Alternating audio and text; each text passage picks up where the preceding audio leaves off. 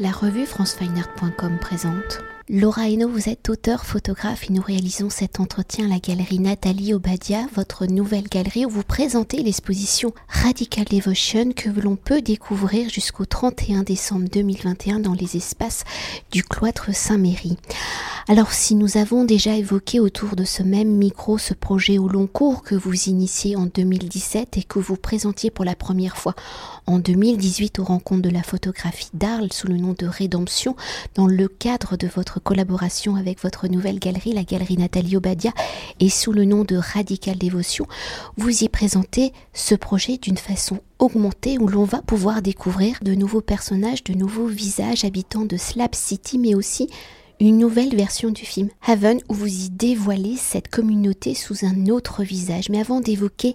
les nouveaux visages de ce projet, peut-on revenir à sa genèse, à son origine, au contexte de ce lieu qui n'apparaît, je le rappelle, sur aucune carte? Ce lieu, c'est Slab City, une ville fantôme en plein désert de Sonoran qui est peuplée de caravanes à l'abandon où ce campement sauvage compte 150 habitants permanents. Les Slabeurs, une ville qui n'apparaît donc sur aucune carte, une ville construite sur une ancienne base militaire active pendant la Seconde Guerre mondiale, une ville hors du monde où ceux qui le souhaitent peuvent disparaître. Alors si votre travail plastique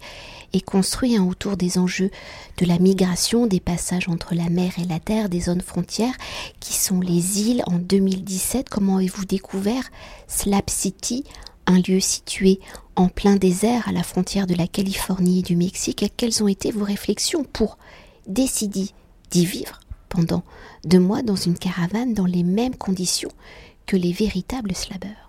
j'ai découvert euh, Slap City en 2007 euh, lorsque j'ai vu le, documentaire de Gianfranco Rossi, Below Sea Level, qu'il avait fait sur cet espace. Et c'est un territoire qui avait vraiment retenu mon attention parce que l'ensemble de mon travail est quand même traversé par des, un intérêt pour les, les communautés qui se reforment en marge de la société, qui se reforment en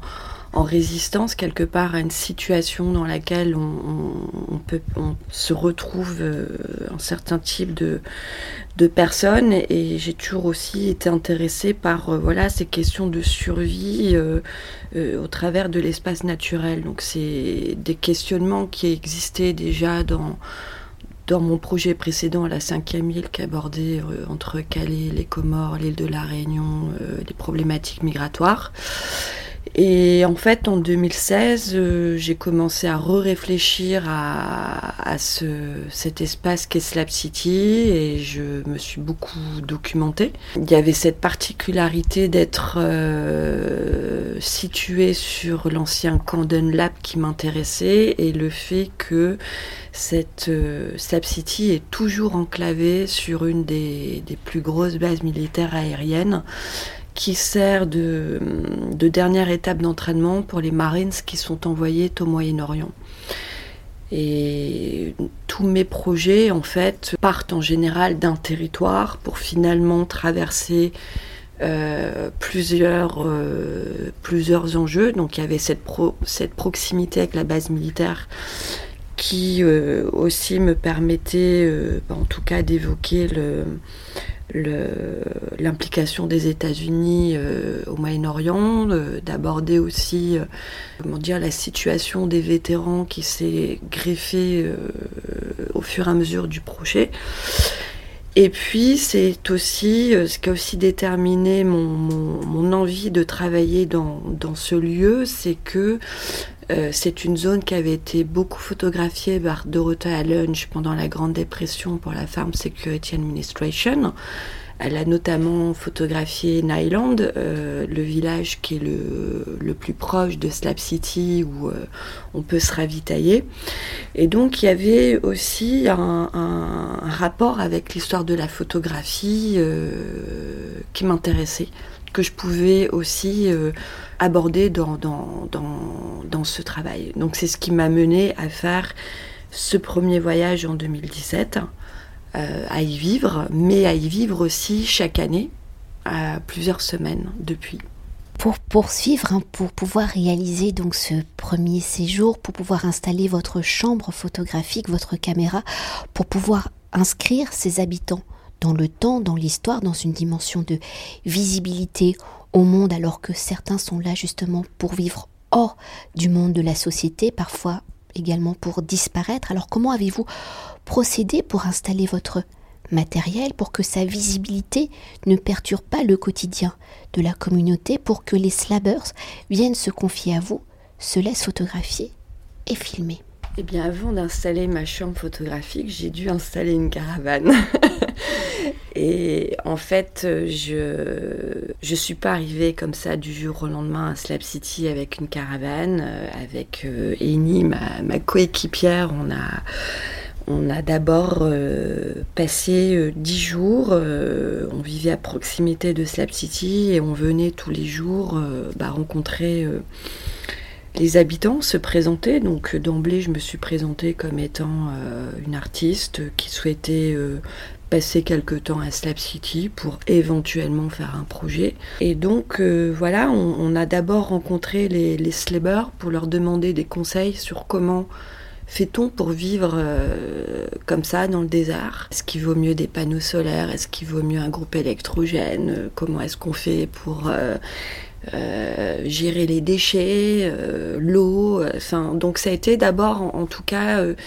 une rencontre qui se faisait autour de s'installer, en fait.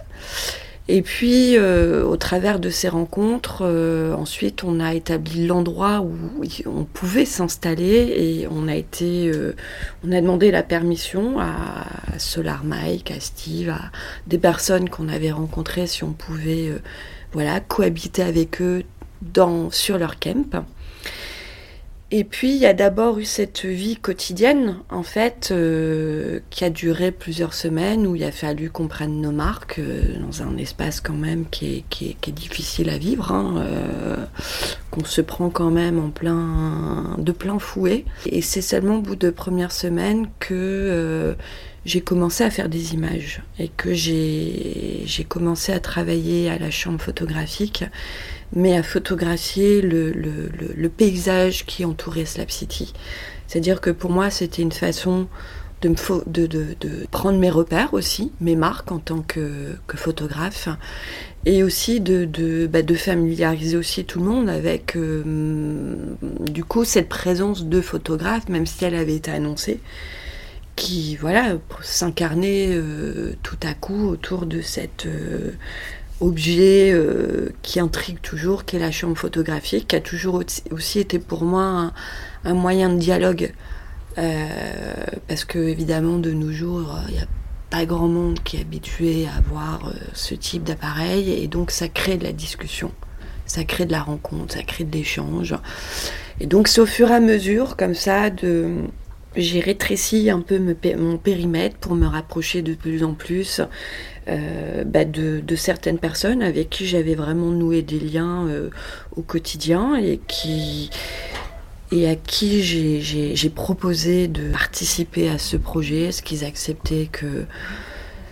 que je les photographie, que je passe du temps avec eux, que j'en fasse des images. Donc c'est des relations comme ça qui se sont aussi construites euh, dans le temps, où, chaque jour passé ensemble fait aussi l'objet d'un, comment dire, d'un d'un accord. Est-ce qu'aujourd'hui tu es, d'accord pour que je fasse des images? Et je fais pas des images tout le temps. Il y a des moments pour moi qui sont essentiels de, de, de, vivre en dehors d'une caméra et d'un appareil photo et des temps qui sont liés à l'image. Et tout ça, ça se construit au fur et à mesure. Et après avoir refait donc un petit point historique hein, du projet, de son origine, pour évoquer peut-être la nouvelle dimension de celui-ci. Quels sont ces nouveaux personnages que l'on découvre? Pourquoi apparaissent-ils maintenant? Sont-ils des nouveaux arrivants rencontrés lors de vos derniers séjours? Comment ces nouveaux personnages viennent-ils dialoguer avec peut-être les premiers personnages? Dans la première euh, version du projet qui a été montrée euh, aux rencontres d'Arles, euh, ça a été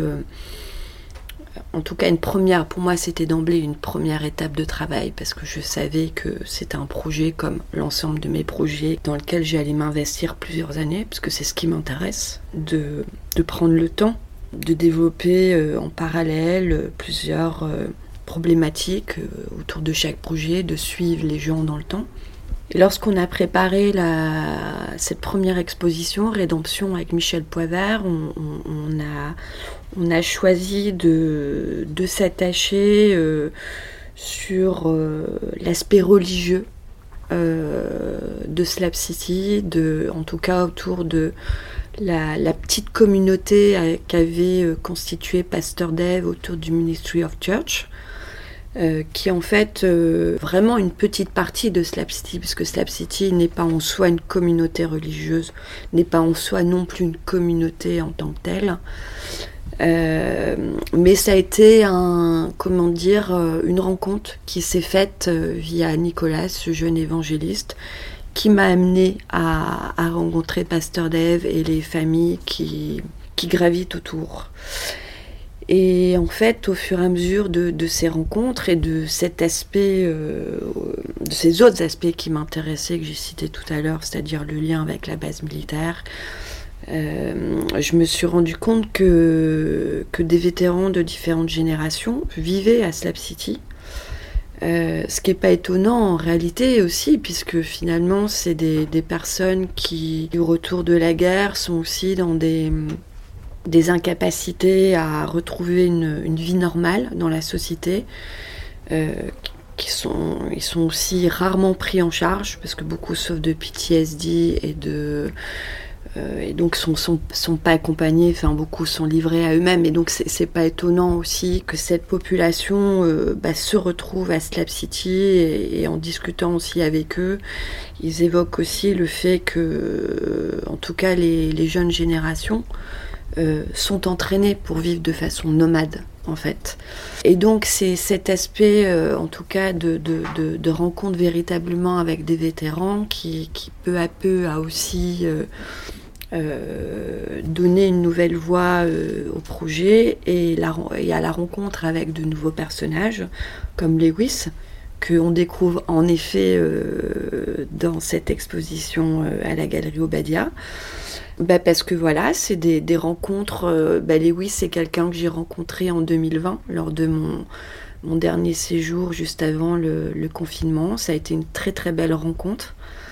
Euh, c'est un personnage qu'on va euh, surtout découvrir au travers du long métrage que je prépare à Slap City, puisqu'en fait là le, le court film Haven que je présente est juste une introduction à ce, ce long métrage qui est en,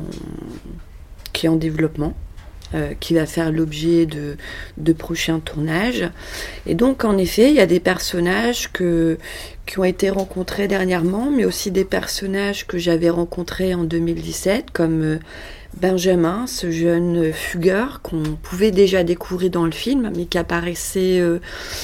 qui apparaissait déjà dans, dans, cette image comme ça au travers de la vitre cassée du bus, mais que là on, on découvre au travers d'un portrait comme ça. Et puis Jack aussi, un, autre personnage que je retrouve assez régulièrement euh, lorsque je,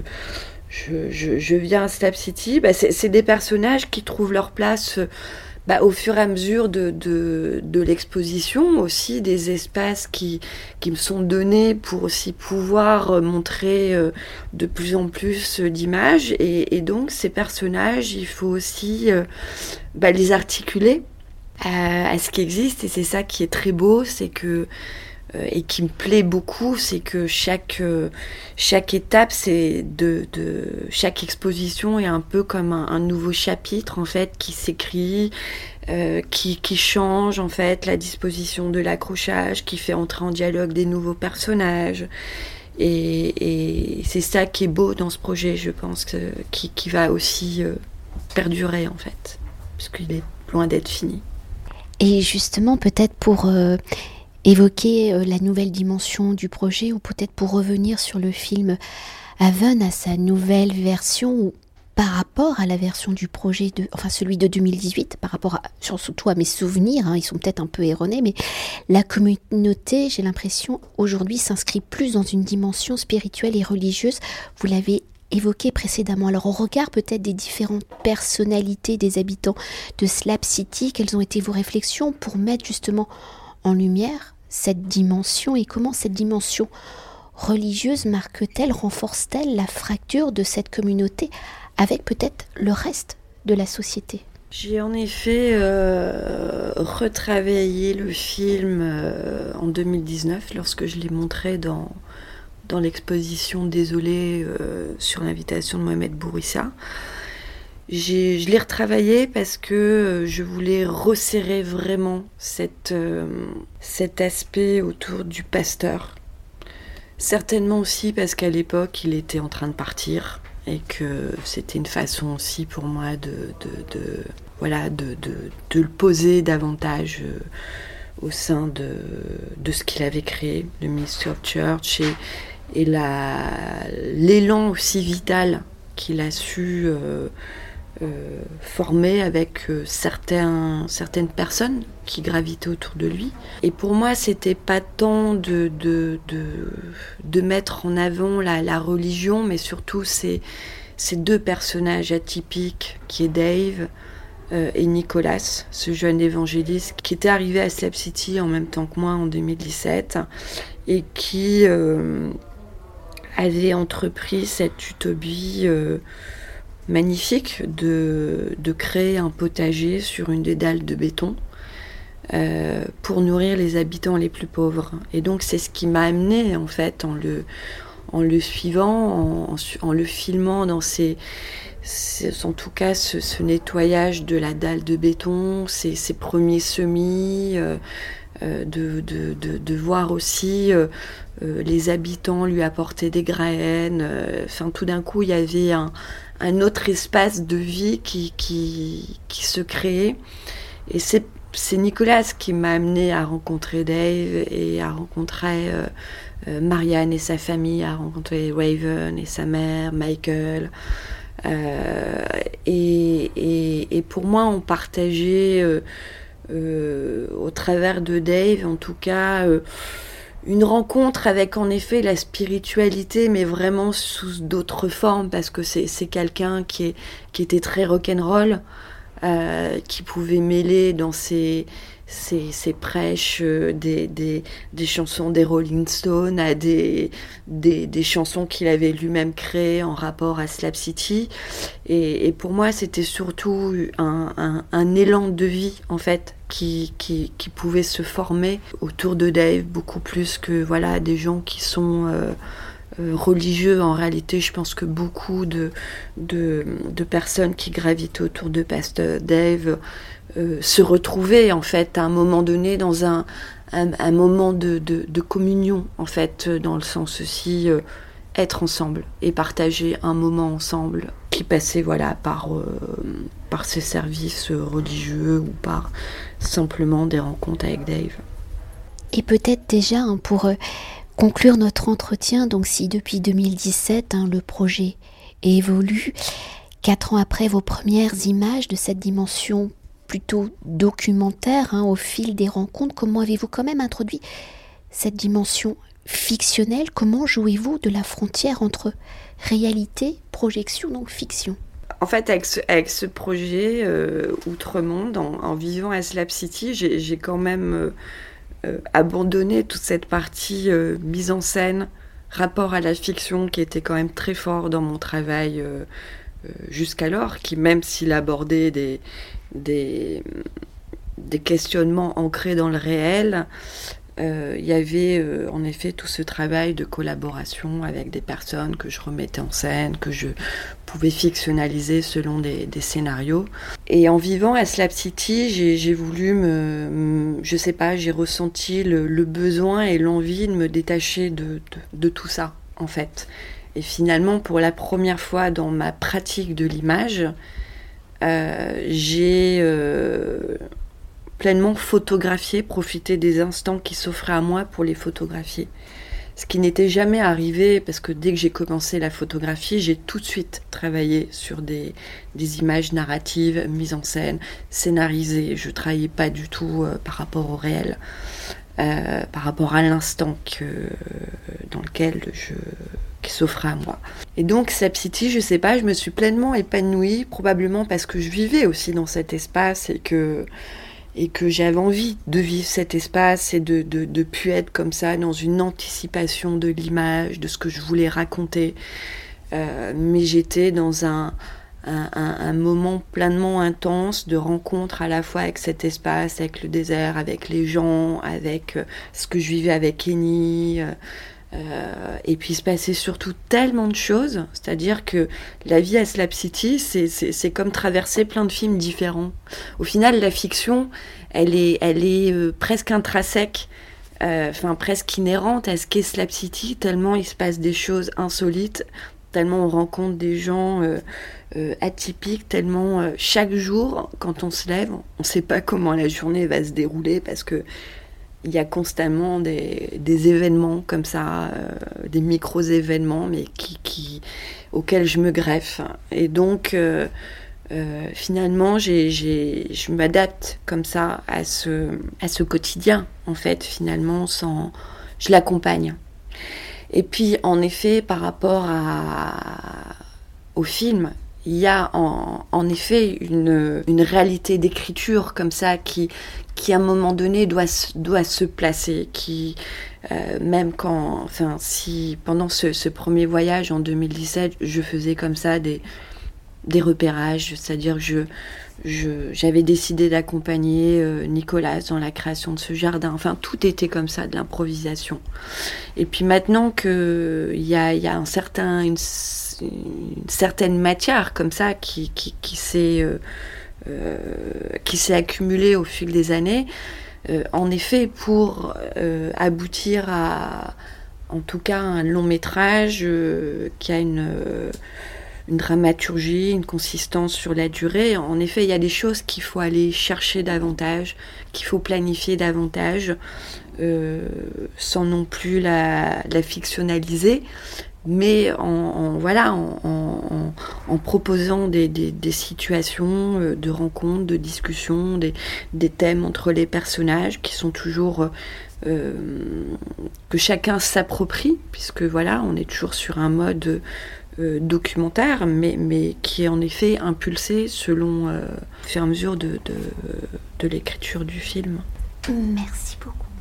Merci Anne-Frédéric. Cet entretien a été réalisé par franceweiner.com.